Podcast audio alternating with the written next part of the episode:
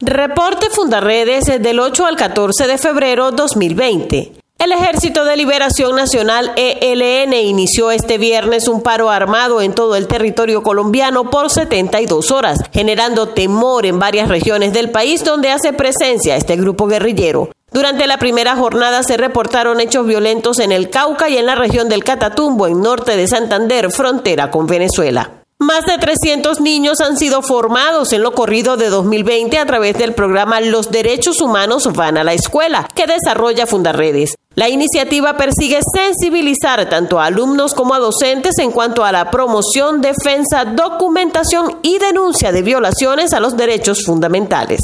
En Zulia, la periodista Sebastiana Barraez señaló que funcionarios de la Fuerza Armada Nacional Bolivariana están ejecutando patrullajes conjuntos con el Ejército de Liberación Nacional. La situación ocurre desde que la guerrilla llegó a ese municipio para tratar de arrebatarle al grupo paramilitar Los Rastrojos el control del territorio. La comunicadora además denunció esta semana que en la zona del Catatumbo los paramilitares siembran minas y que la guerrilla impuso toque de queda en el Guayabo. En Bolívar, el líder indígena Piaroa Vicente Moreno de la comunidad de Gavilán denunció que la Guardia Nacional decomisó medicamentos y realizó detenciones para impedir el ingreso de ayuda humanitaria hacia las comunidades indígenas que se encuentran entre las más afectadas por la emergencia humanitaria compleja que atraviesa Venezuela. El domingo, pobladores de la localidad fronteriza de Pacaraima, en el estado brasileño de Roraima, cerraron parcialmente la frontera con Venezuela para protestar por el aumento de la delincuencia en un contexto de creciente migración de venezolanos. Y una caja de resonancia con billetes falsos con la imagen de Tarek El Aizami detonó cerca de una base militar en Bolívar.